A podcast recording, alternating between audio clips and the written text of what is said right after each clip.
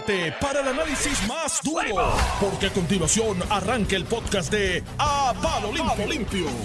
Y esto es a palo limpio. Estamos aquí, estamos bien vivos y saludables. Amén. Y se acabó el abuso. Llegó el lunes a gozar.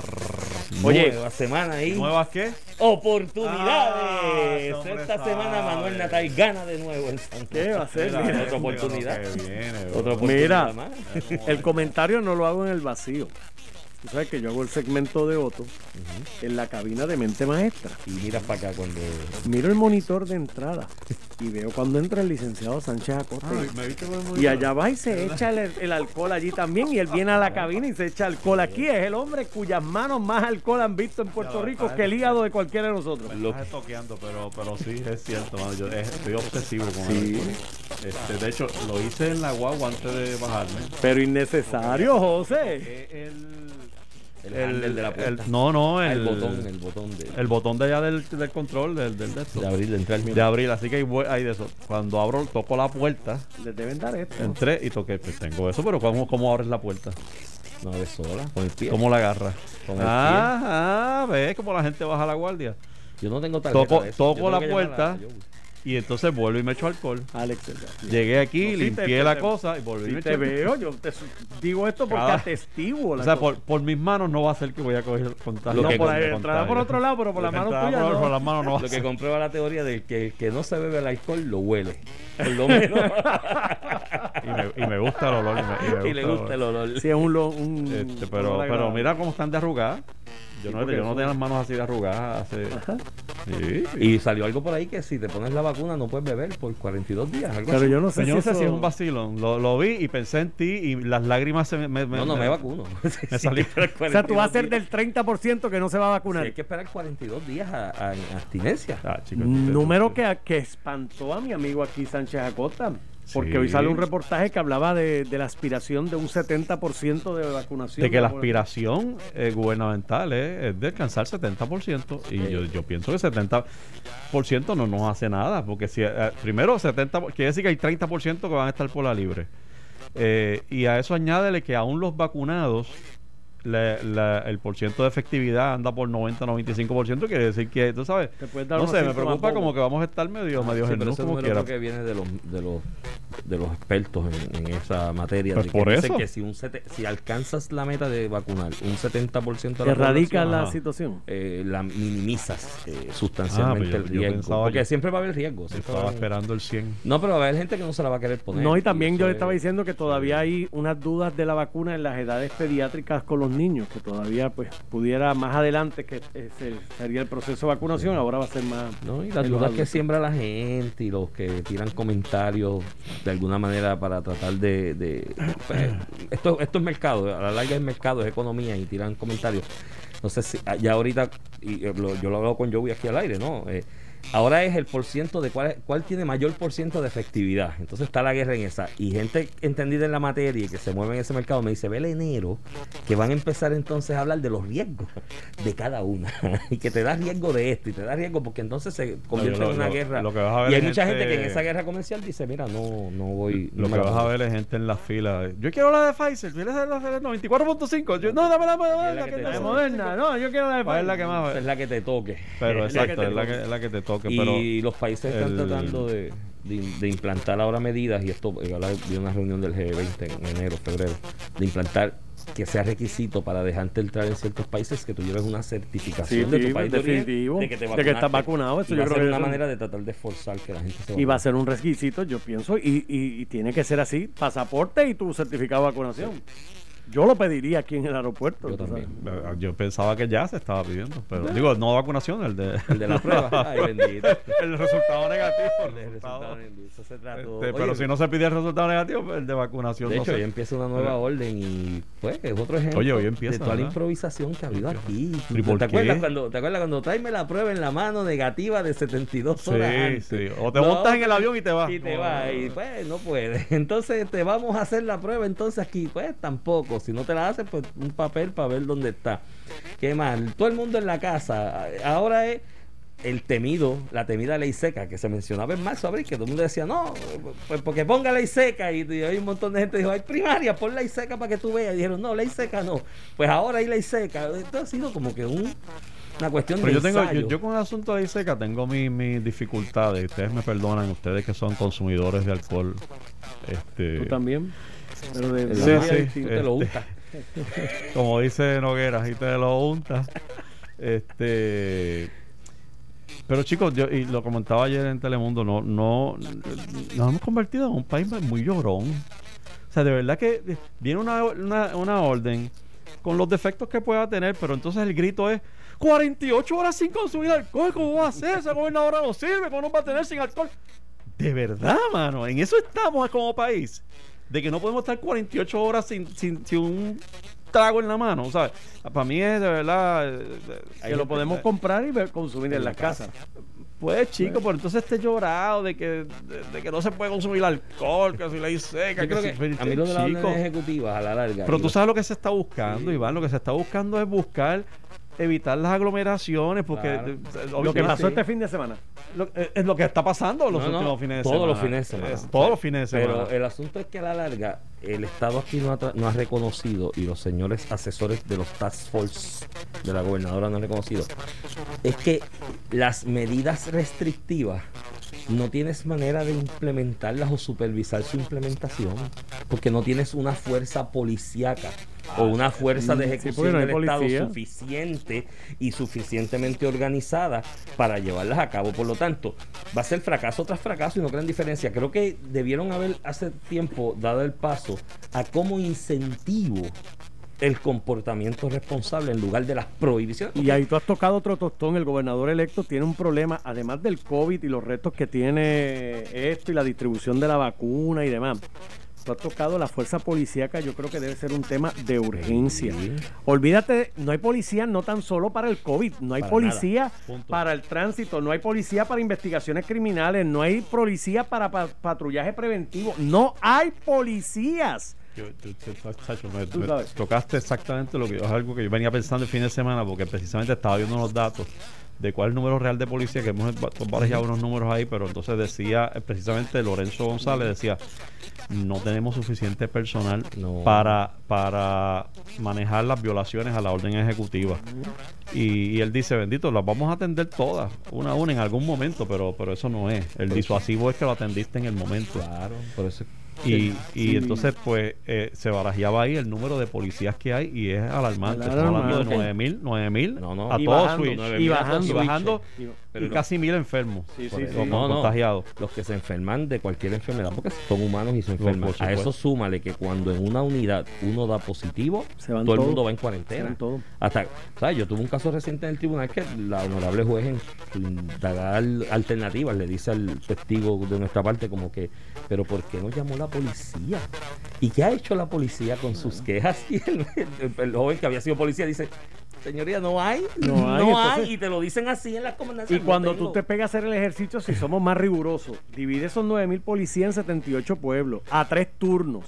¿De qué estamos hablando? Entonces, obviamente sus condiciones laborales no son las mejores, la pensión se la destruyeron y la Junta Control Fiscal no suelta dinero para reclutar. O sea, aquí, o sea, en un momento dado, cuando Rosselló aquí tuvo la mano dura, ¿cuánto eran? ¿18 mil, 19 mil policías? Yo creo que Sí. para aquella época eran por los 20 y algo. Hermano Ah, mío. y aquella época eran los 20 y algo más la Guardia Nacional. Sí, o sea, ¿y, estaba la aho- Guardia. ¿y ahora qué?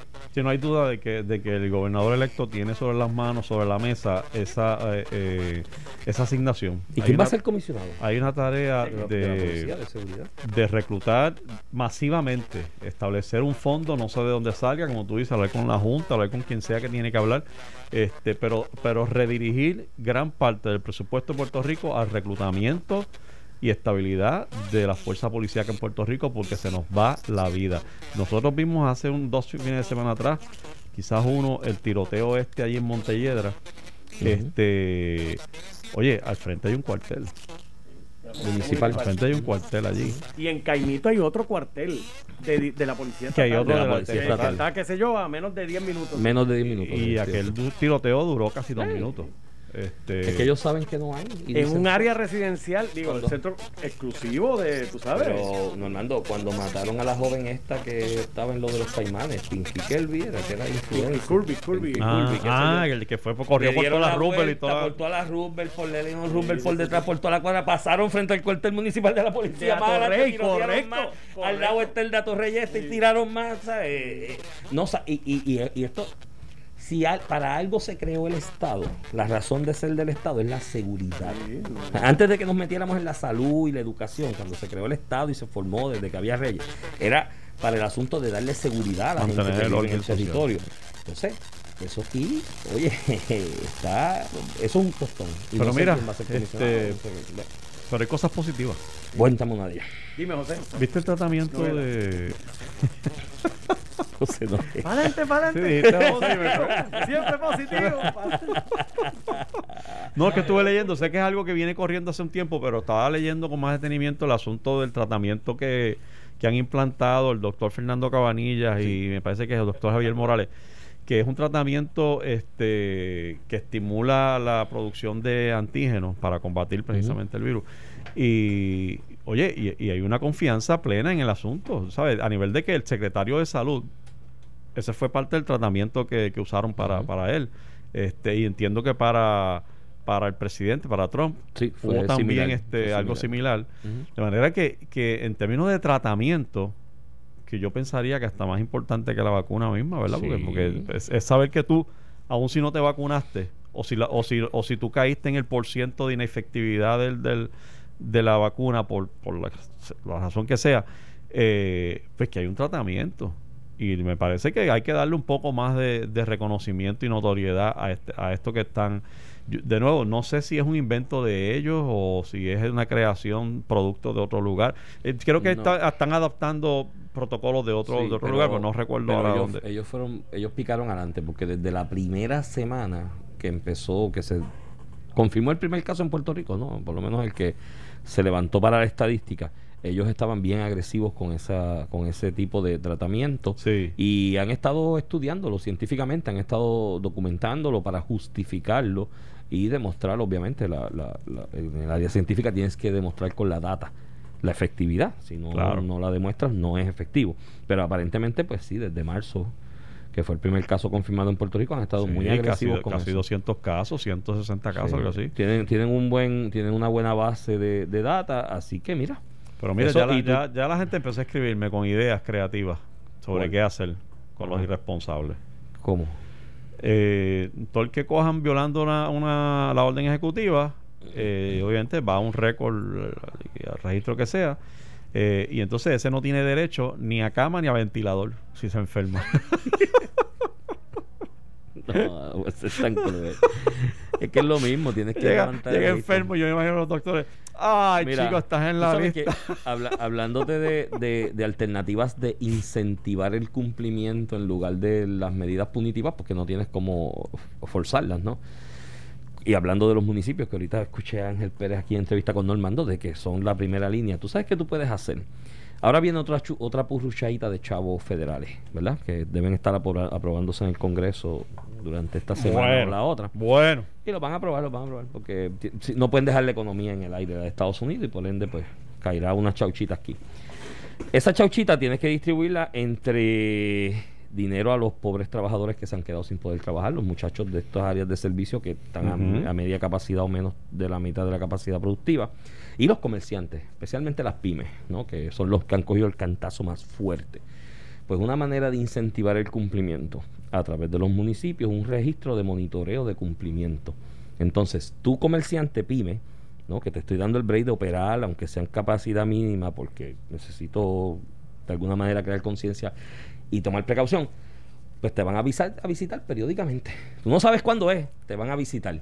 Y se va a llevar un registro de cumplimiento. Si en las visitas que se te dan tú estás cumpliendo, pues tú vas a recibir ese incentivo. Ah, si incumple, caíste en la lista negra y no te porque incumpliste. Y ahí yo te aseguro que el dueño del negocio, donde se paran los 20 atorrantes en Fortrack a darse cerveza y mascarilla, cuando se para dice, no, no, no, no, no, aquí no, aquí no, porque si no, no me dan la chauchita. Eso me gusta, esa te la compro. Y así, por ejemplo, otras medidas. Este es una al aire, Sí, pero sí, muy bien, muchas medidas muy de bien, incentivar bien. Lo que pasa es que hay que crear un fondo local. Y toda- estaba leyendo algunas de las propuestas ya de, de- de Manolo.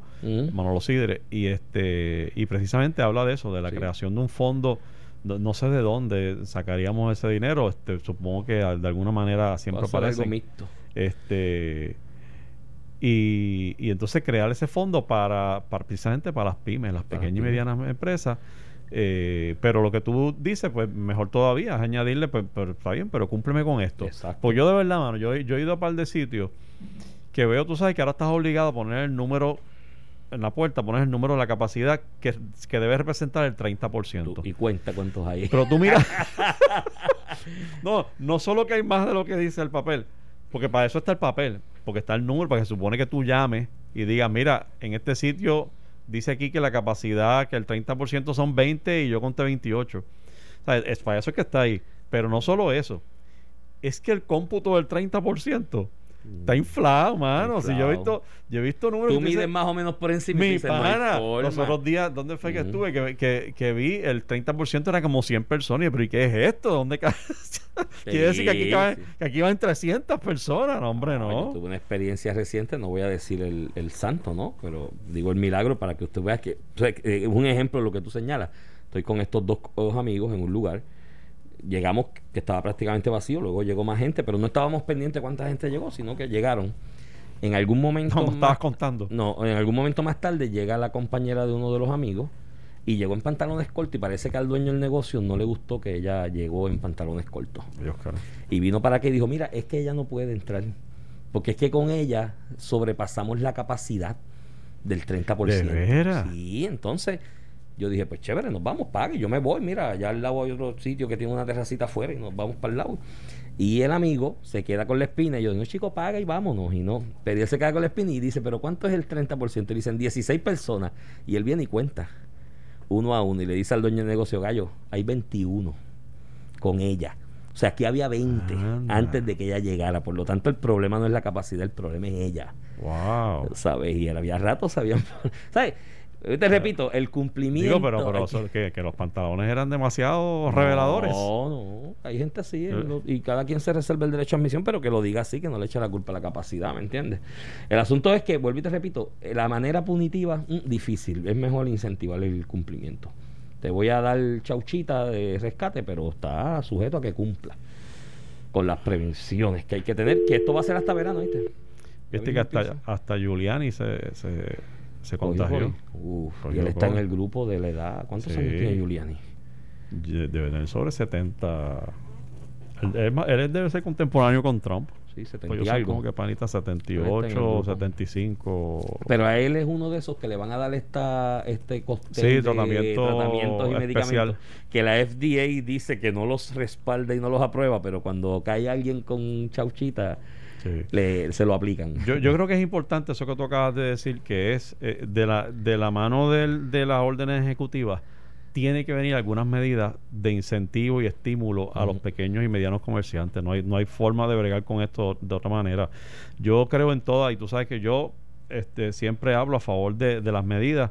Y de hecho, y, y aún a- aquellas que tú u otras personas han podido señalar como inconsistentes, yo, yo parto de la premisa y le doy el beneficio de la duda de que vienen de un de algún tipo de, de análisis empírico de que es por el bien, o sea, nunca parto de la, de la premisa de que es algo para que se sentó la gobernadora o su equipo o su equipo de asesores para ¡Ay, María! Mira cómo vamos a fastidiar al pueblo. O sea, yo no, no nunca parto de esa premisa.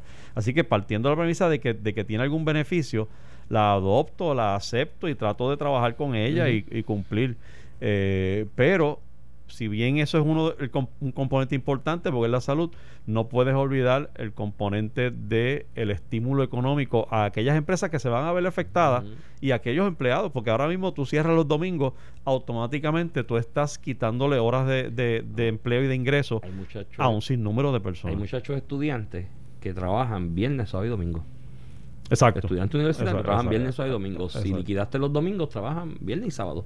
solamente. Y muchos de ellos que con el domingo cuadran, cuadran, cuadran caja.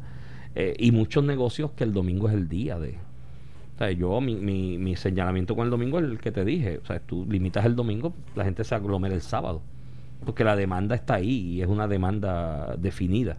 Si reduces la cantidad de tiempo para ejecutar la demanda, pues ¿qué hago? Aglomero Sí. más gente en el tiempo que me queda. Eh, sí, lo entiendo y, y creo que estoy de acuerdo con eso, pero, pero aún así, eh, qui- eh, eh, quitar un poco de novelereo, porque cógete un centro comercial grande, donde tú, uno pensaría, eh, con lo que tú dices, pues mira, no van el domingo, pues quiere decir que el sábado ese centro comercial va a estar abarrotado. Porque alguien había dicho, yo, yo compro el domingo y ahora le dicen, no, el domingo no, pues voy el sábado.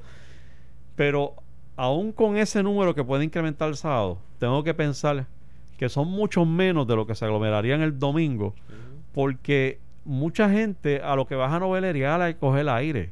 Hay gente que va, se mete a los centros comerciales a caminar, a ver el ambiente, a distraerse. Ah, si veo algo que me guste y no está muy caro, pues le meto mano, pero, pero realmente yo creo que eh, gran parte de la gente que se mete el domingo en esos, en esos negocios es, es el novelereo. Entonces, si tú puedes eliminar un poco de novelereo, igual que cuando me dicen, ah, que entonces no quiero, no eh, tenemos que cerrar los chinchorros. Entonces la gente, ay, pero ¿qué es un chinchorro? Y empezamos a discutir por la maldita definición del chinchorro. Todos sabemos lo que estamos, lo que queremos decir, chicos. Nos referimos al, al vacilón este en, en distintos negocios que está todo el mundo al frente sin mascarilla, riéndose, gritando, tosiéndose encima, este, por, por varias horas y con el trago en la mano.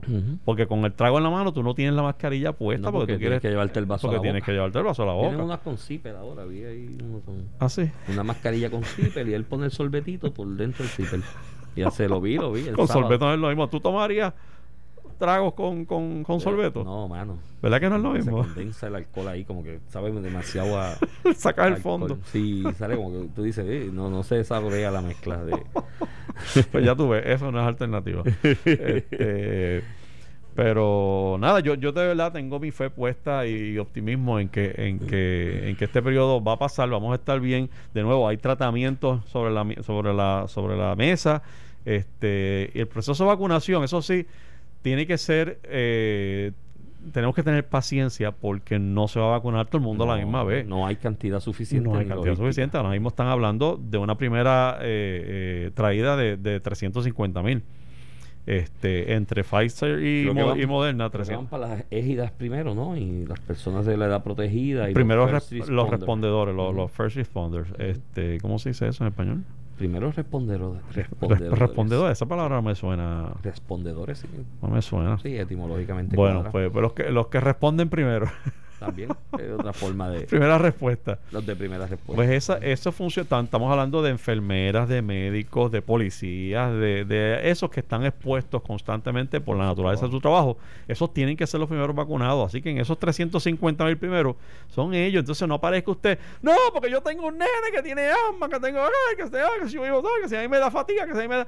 Mire, las primeras vacunas van a ser para esas personas, punto. Usted sepa, amárrese el cinturón y sepa que esto va a ser hasta el verano. Por lo menos mi cómputo conservador nos dice que, que vamos a estar en el proceso de vacunarnos, algunos primeros que otros, de hasta, hasta el verano que viene. Y fantástico, pues llegó el verano y estamos bien.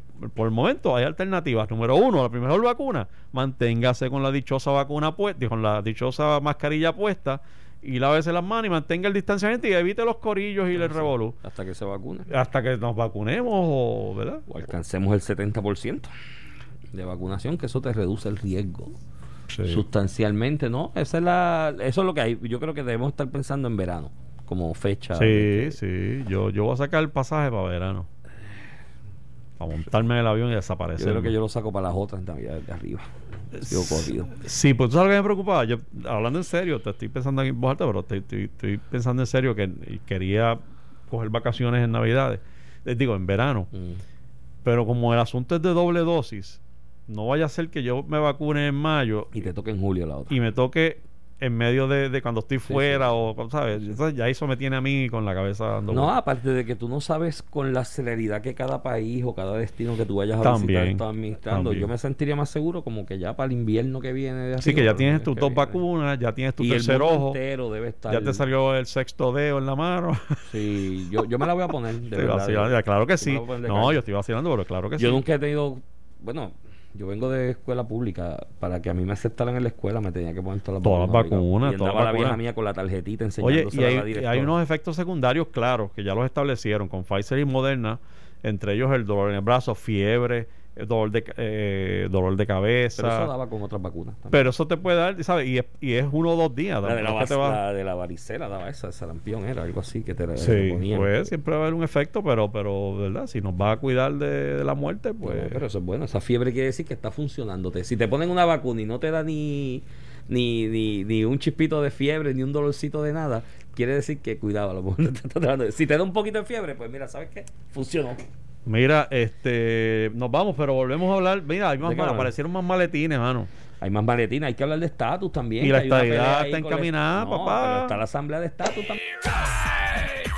Estás escuchando el podcast de A Palo Limpio de Noti1630. De regreso a Palo Limpio en Noti 1630. Hoy es lunes, el mejor día de la semana, 7 de diciembre del 2020. Yo soy José Sánchez Acosta, estoy con Iván Rivera. Iván, este. Hay. Oye, déjame antes de, de entrar a hablar de la estadidad, porque vamos a hablar de esto, que está lo más interesante. Este, déjame decirte que, que, que el, el- la semana pasada subí el podcast eh, de mi conversación en confianza con Jay Fonseca. Y los invito a todos a que, bueno. No lo he visto, tengo que verlo. tengo los invito a todos agenda. a que pasen por allí, por mi página en confianza, en Facebook y- o en YouTube, y puedan este disfrutar de esa conversación en confianza que quedó bien buena. Y esta semana viene una bien buena también. La verdad es que está quedando espectacular. Eh, pasen por allí, pasen por allí y se relajan un Lo rato. buscaremos, lo buscaremos. Jay tiene Este- una historia de vida Sí, de interesantísima. verdad que, de verdad que sí. Este, pues mira, eh, hay un hay una lucha ya sin llegar la nueva legislatura en torno a la estadidad y qué hacer con la estadidad. Pues tú sabes que hay unos proyectos que ha presentado el PNP eh, que a mi juicio, esto es una opinión muy personal, se derivan del resultado victorioso que tuvo, que tuvo la estadidad en las elecciones pasadas del 3 de noviembre. Entonces hay unos, unos proyectos, eh, hay uno de la Cámara, uno del Senado, el del Senado eh, dice que se le quiere se le quiere delegar al gobernador la convocatoria por orden ejecutiva de un nuevo referéndum de estatus, eh, una consulta electoral con una papeleta que pueda ser avalada por el Departamento de Justicia Federal y una consulta para una ratificación de la voluntad del pueblo de Puerto Rico, es decir, del, del 3 de noviembre, y una votación para resolver el estatus político futuro de Puerto Rico. La Cámara, por su parte, tiene también un proyecto que es el 2605, donde dice que los candidatos a cabilderos de la estadidad deberán cumplir con varios requisitos.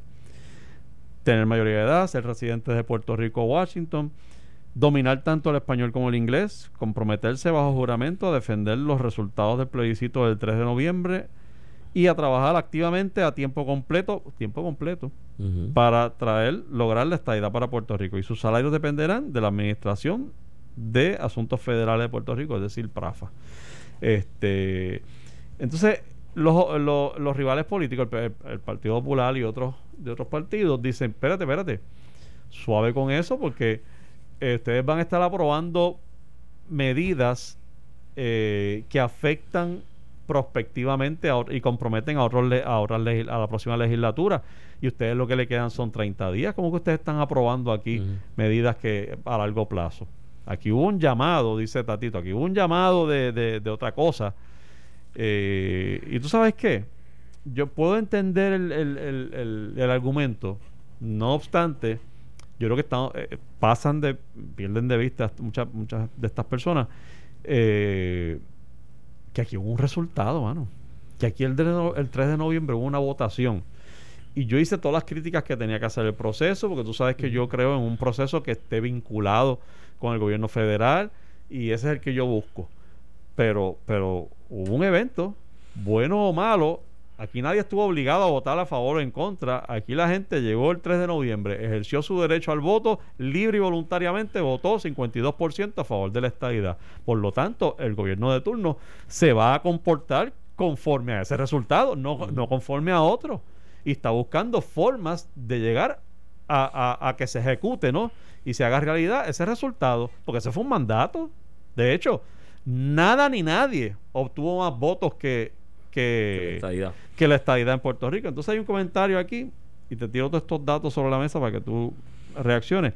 Este, una expresión que le, le atribuyen a, a Tatito Hernández, que sostuvo que llevarán al Congreso el mensaje de que tras las elecciones del 3 de noviembre, aunque la estadidad haya obtenido un 52% de los votos, por lo menos un 60% de los electores votó por candidatos que proponen la convocatoria de algún otro, de algún otro tipo de, de asamblea de estatus. ¿Pero y qué es eso? Mm. No, no, Tatito, no, no, no, no. Eso, ese análisis, eso es traído por los pelos 101. ¿Cómo tú me vas a decir a mí que, ah, 52 que hizo la estadidad, pero votaron por el 60% de candidatos que quieren otras cosas? Eh, no, porque cuando tú votaste por un candidato, tú no lo estabas votando porque, ah, pues déjame votar que sí a la estadidad, pero déjame votar por este otro que no cree en eso. Eso no es así. No sé, no sé, tú no votaste por candidatos para hacer contrapeso a la fórmula del sí o de, de- de la estadidad. Tú votaste por candidatos para gestión administrativa del Para lo que, de exacto, para lo que te dé la gana, pero no, pero no para, para contrarrestar. sí, el, eh, el- el el contrapeso del sí era el no. No me vengas a mí con que si votaste por, ay, que como votaste por un candidato independentista, votaste por aquel, pues, pues, pues, ah, hacen, hacen, le hacen, neutralizan. No, señor, no, señor, Tatito. Yo, eh, eh, digo, prefiero pensar que esto es una estrategia política, ¿no? De decir algún, tener algún argumento para hacer contrapeso, pero realmente es un disparate. Sí, pero se lo digo con mucho respeto, bien, es un disparate. Pero una cosa es, y de hecho yo, la columna de hoy en el periódico El Vocero, que yo la titulo mes a mes, que es un análisis sobre los nombramientos, dentro de las cosas que yo señalo es a la oposición, a los partidos de oposición ahora, ¿no? Que van a estar en la legislatura, que una cosa es fiscalizar y otra cosa es obstaculizar, ¿ok? Y en ese aspecto, los argumentos que tú vayas a plantear en contra de una propuesta del partido de gobierno en el Ejecutivo tienen que estar, tienen que ser fundamentos infalibles. Tienen que ser fundamentos que tú digas, oye, tienes razón, porque ahora mismo tú haces un planteamiento que tiene. La ley que proveyó el plebiscito, ¿qué decía? Que la gobernadora o el gobernador, bueno, la gobernadora, porque estaba hablando de este cuatrenio antes de que terminara, tendría un mandato con, de ganar la estadidad de ejecutar legislación para de alguna manera viabilizar ese mandato en las urnas. Nadie puede decir que aquí no ganó la estadidad, ganó la estadidad. Ah, que quizás el por ciento puede ser un argumento en algún momento en el Congreso para que allá le digan, oye, creo que debes buscar más apoyo, con 52 no me siento tan cómodo y tan seguro. Eso es otra, una cosa que podría pasar. Pero tiene el, el, el partido de gobierno actual, conforme a la legislación que aprobó el plebiscito, toda la potestad y capacidad de ley de aprobar las medidas que entienda necesarias para que ese mandato que el pueblo dio en las urnas, que fue en una elección general, aquí ahora le- le- el planteamiento de que me abstuve, de que boicoteé, de que no vale, no pesa, porque fue la elección general. Si, este, si esa participación fue válida para elegir un gobernador y unos, le- y unos legisladores, válida también para el resultado del plebiscito. Así que tienen toda la potestad del mundo de promover, promover legislación para ello, incluyendo lo que yo entiendo que es una comisión de estatus ya at large, ¿no? Eh, con, con gente a sueldo, Que es la que propone que- la Cámara. que es la que propone la Con Cámara esos requisitos. con que- uno que- no y que los van a designar con esos requisitos y que van a tomar un juramento y se convierten de alguna manera en servidores públicos de acuerdo a la política pública para adelantar lo que ellos entienden que es el mandato o no lo que ellos Bueno, entienden lo que fue el mandato Lo que fue el mandato. con lo que fue el mandato en 52%. las urnas la contraposición de hacer una asamblea de estatus pues vete y legisla y haz las dos cosas Que es la que están proponiendo es la que están tanto proponiendo. Tatito eso, como no me- Ana Irma y mi otros. plan- y yo, yo he sido defensor de la Asamblea de Estatus como mecanismo, ¿no? Yo creo que puede ser un buen mecanismo, incluso para los estadistas, eh, que aunque no estén convencidos de ello porque piensan que es una trampa de todos los demás para Sí, encerrarlo. yo, yo de verdad, de verdad no creo. Y- yo, y- yo y creo porque- que yo creo que el estadista puede ir a una votación y de acuerdo a cómo se dirima tener mayoría en esa asamblea también porque son mayoría en este momento en el país. Pero eh, Mm, yo creo que no yo creo que no pero que lo propongan también. O sea, no, no puede, tú no puedes mi planteamiento es que tú no puedes proponer una asamblea de estatus como condición para detener lo otro. No ganó la estadidad pues que ellos los estadistas, hagan su ejercicio de hacer valer ese resultado y tú propon lo tuyo también como que se, hagan, que se hagan las dos. Que se hagan las dos. Una no, una no es excluyente de la otra. Ahora, tampoco esas asambleas de estatus en el No vacío. es excluyente, pero es, duplica, eh, eh, es gasto no, duplicado. No, no, no necesariamente, porque uno de los problemas que hay aquí en el tema del estatus es que todo el mundo habla de la estadidad o de la libre asociación, de la independencia y qué bueno sería y esto, pero todavía nadie me ha presentado el proyecto económico. Para a base de ese proyecto económico elaborar el marco jurídico y político. Esos Pues son esas- otros 20. No venga a complicarme no, no, no. Esa asamblea de estatus, esa asamblea de estatus sería, si se hace en es, de esa manera, sería el escenario idóneo para que cada cual lleve su proyecto allí y diga, mira, mi proyecto económico es este. Y cada cual lo defienda allí. Y a base de eso, pues ve allá y negocia el marco jurídico que tú quieras. Así que no me. no- lo que yo quiero decir es que no se ve bien condicionar eh, una asamblea de estatus, que es lo que uno pueda preferir, a base de que tú detén la gestión tuya de cabildear por la estadidad. Pues si ganó cabildea, tienes yo todo yo- el derecho. yo creo, yo de verdad creo que las fuerzas antiestadistas eh, subestimaron el alcance, el poder o el significado de, del resultado de ese plebiscito. Sí, pues si no hicieron campaña, no, quedó hicieron huérfano. campaña. Hubo uno que otro anuncito que yo creo que más lo dirigió Aníbal, Aníbal. eh, que otra persona. Hubo hasta, oye, y lo cual me sorprendió y lo comentamos en otro programa porque tú sabes que fueron a, a litigar, el PIB y el PPD fueron a litigar quién representaba el no. Y después lo dejaron solo. Y entonces después lo dejaron solo. Uno pensaría, ya, esa gente viene con una campaña porque mira cómo están luchando por representar el no. Y después no había nada de campaña en contra del no, más allá de los anuncios, dos o tres anuncios que hubo por ahí que dirigidos No, por, y lo por máximo Aníbal. de Aníbal que, que Y- apostó una estrategia de que si uno todos los del no detrás de mí tengo más break. Y si bien, y si bien, y apostaron también a criticar la legitimidad del proceso y la demás. Y tú podías apostar a lo que fuera, pero no puedes subestimar que si el resultado era positivo para la estadidad, hay unas consecuencias. Claro. O sea, es la primera vez que la estadidad gana en buena lid un, un plebiscito, digo, y lo digo así no, porque, yo creo que la tú sabes que la victoria aquella de 92% con, con tres gatos que fueron. sabes cuán- no, ¿tú sabes eh, cuántos que- fueron en total? Que uno No, no. pudiera decir también, No, no. bueno, es, Ojo. es- es hacer la Tú democracia. sabes, tú sabes, que no, no, no. ¿Tú sabes cuántos votos obtuvo la estadidad en aquel, ple- en aquel plebiscito de junio del 2017? 550 mil votos. Ahora en una elección general obtuvo 630, así que no fueron tres gatos. Votaron los estadistas en aquel momento. 550 mil en un plebiscito en verano. Y tuviste un número prácticamente Sí, no, igual. pero, pero tú sabes a lo que me refiero. a- me no. refiero a que la, la, la impugnación que han hecho otros es que, Que hubo abstención, fueron solos. que fue boicot. porque hubo una campaña de boicot Sí. y de abstención a ese voto por las razones que Esa fue la fueron. estrategia de Guaidó ayer Pero en eso no- y mira lo que le pasó. Pero eso no es el caso ahora. ¿sabes? El caso ahora, ahora todo el mundo fue y todo el mundo tenía un lápiz también o un Sharpie para poder hacer la marca. Y recibió, todo el mundo recibió la papeleta. No escuchaba a nadie que diga, ay, no me tiraron esa papeleta. Yo hubiese votado por el no, no, no, no, no. Aquí todo el mundo votó y votó el 52%. Así que aún los que, los que puedan tener dudas con resultados previos, porque ciertamente hasta el Congreso lo ha puesto, lo ha cuestionado, eh, la falta de, de- participación en aquella ocasión.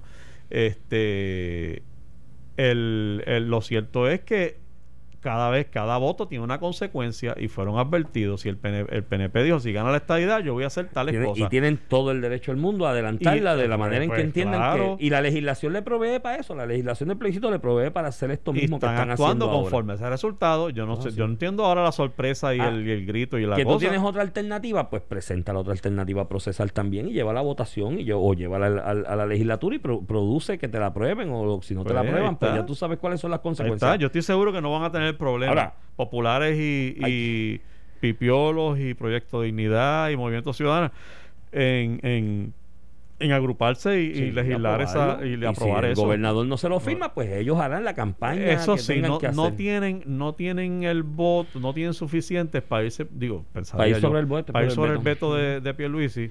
Este, Está que- bien, pero eso, eso tendría sus consecuencias político-electorales futuras, las que sean. Tú lo haces, punto. Y si él dice Claro, que lo claro. veta, pues tú, a base de ese veto, haces el planteamiento política pública que tú entiendas que debe hacer de cara al futuro. Pero tampoco es. Porque yo una- o sea, yo, yo leí a Juan Dalmao en la entrevista esa, de lo de la controversia esta. Y mire, mi hermano, es como diría el hijo mío más chiquito: dice, hay que ser serio, bebeses. Tú sabes, este. Mire, mi hermano, tú eres independentista. Dice Juan Dalmao que es independentista. Yo no sé si todavía lo es o aún lo es. Tú eres independentista y tú dices, no, esa comisión de cabilderos y ese otro consulta y demás, sin que la Junta le haya aprobado los chavos para hacerla, no es legal, porque la ley promesa va sobre todo. Mire, mi hermano, tú eres independentista, abogas por la autodeterminación del pueblo de Puerto Rico y me estás condicionando un ejercicio de autodeterminación a que la entidad colonizante me apruebe los chavos. Mire, mi hermano, usted se perdió en algún lugar entre Nicaragua, Venezuela y estos otros países y Bolivia que hacen tour ellos, los independentistas agarrados de la mano, se perdió. Porque es un ejercicio de autodeterminación, entonces, eso era como si el esclavo le iba a decir al amo, me puedo ir después de abolida la esclavitud. Yo me puedo ir de la casa, amo, pero si ya se abolió la esclavitud, pues si es un ejercicio de autodeterminación, no puede estar condicionado lo que la Junta diga. Ahí yo dije, pero mire, entonces, leí también a Inma Rivera Lacen, presidenta de Victoria Ciudad, diciendo, no, porque vamos a hacer asamblea estatus, porque la mayoría, lo de, está bien, pues dime cuál es la asamblea procesalmente.